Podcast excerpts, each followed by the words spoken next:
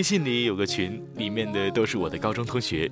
这个群几天不说话，一说说几天，大家都在各忙各的事情，不知道是谁先开的口，说过几天要高考，一堆人瞬间炸了锅。说起高考那年散伙饭，大家哭得东倒西歪，说那个夏天跟初恋在一起，说那个夏天第一次离开了家。七嘴八舌中，老蒋掷地有声：“你看，只有我和高中最喜欢的姑娘结婚了，他俩现在恩恩爱爱、甜甜蜜蜜，每逢节日就虐单身狗。他俩的孩子年初刚出生。”大家沉默了几秒，爆发性的给他发红包，说：“呃，老蒋好样的，棒棒的。”和高中好友聊天，总能感觉时间没走。闭上眼，大家就还在那间教室里。老师在黑板上板书，同学们在下头抄笔记。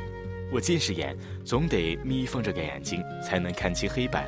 坐在我左手边的大头和胡丹正在偷偷的发短信。很多事情我记不清原委，记不清前后，却记得很多细节。大概是某个大扫除，我和老唐说我想出国，老唐说既然想去，那就去吧。我说，可是整个班只有我去，怪舍不得的。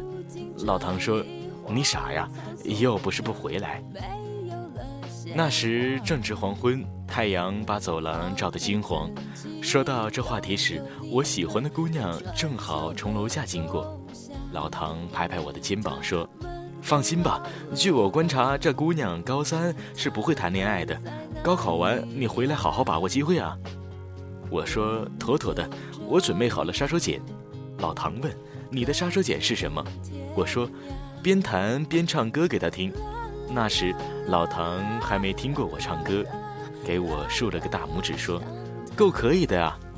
没想到高考完我回来，连喜欢的姑娘面都没见着。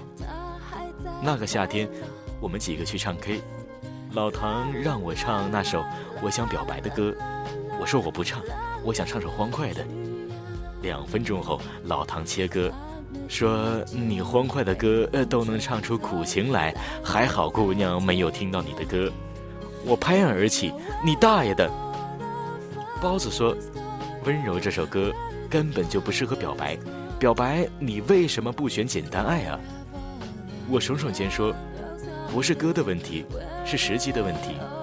包子说，不是时机的问题，是人的问题。我想了想，或许包子说的也对。那时我是理科生，最好的是数学，最差的是化学和语文。我对背这件事情很不在行，什么出师表，什么元素周期元素表，经常的在我脑海里打架。上句打赢了，下句趴下了，最后忘词了，什么都不记得。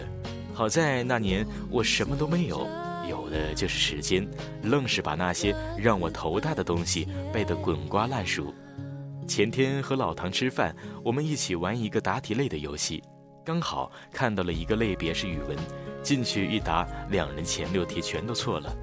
我在最后一题上抢先答对，赢了他。老唐不服，说：“有本事你背几句高中里最常用的诗啊！”我脱口而出：“奇变偶不变，符号看象限。”老唐一愣，接着哈哈大笑，说：“这是什么鬼？”我听完也哈哈大笑，这口诀太顺溜了，我脱口而出。那时我们都无比热血，脑海里有很多疯狂的念头。我在日记里抄歌词，他在本子上画着图。那时我们都光芒万丈，早上六点多爬起了床，一直学到晚上九点多才回家，照样神采奕奕。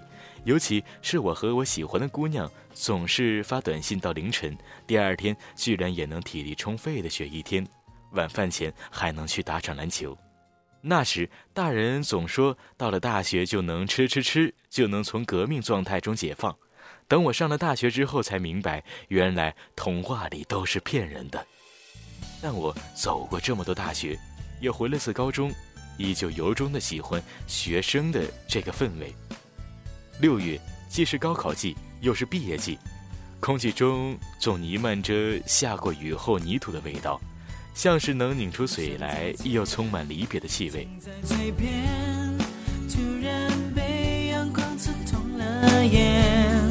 我怀念有你的岁月，想再一次在午后操场聊聊天。就算再见，就在眼前，舍变成空房间。再一次感谢你的出现，人生下场再见。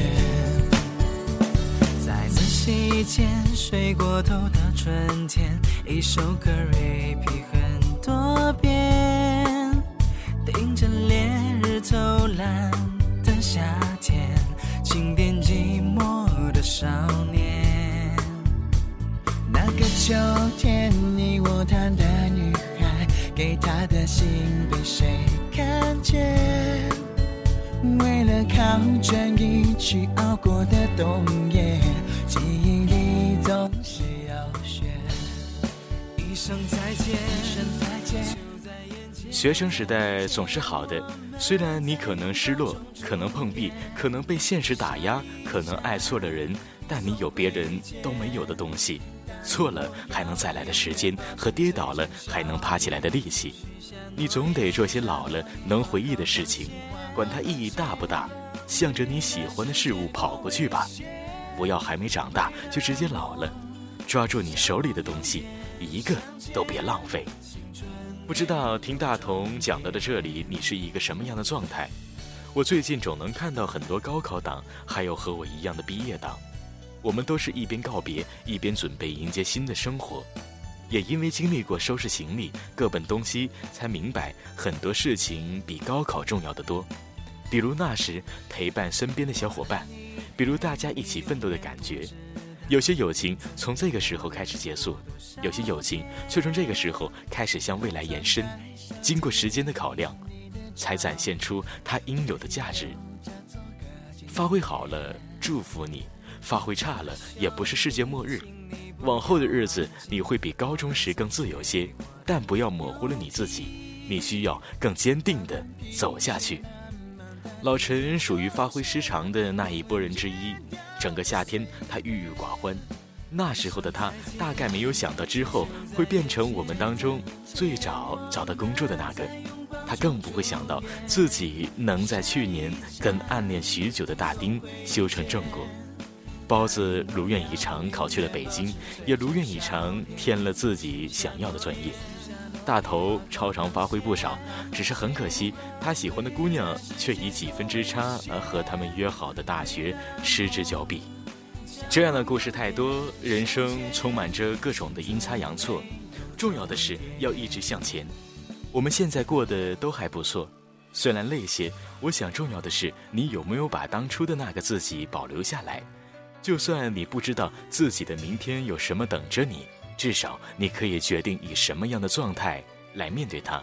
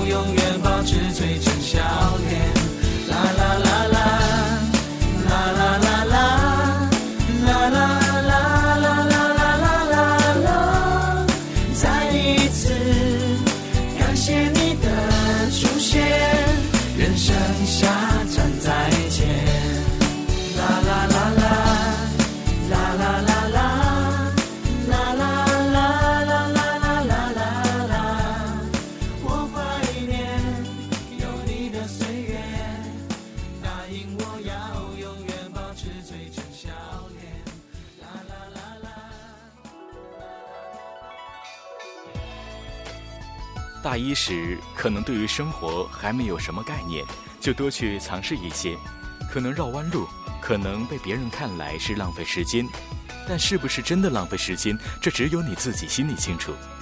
经历孤独时，就坦然接受。看一本书，也有一本书的收获。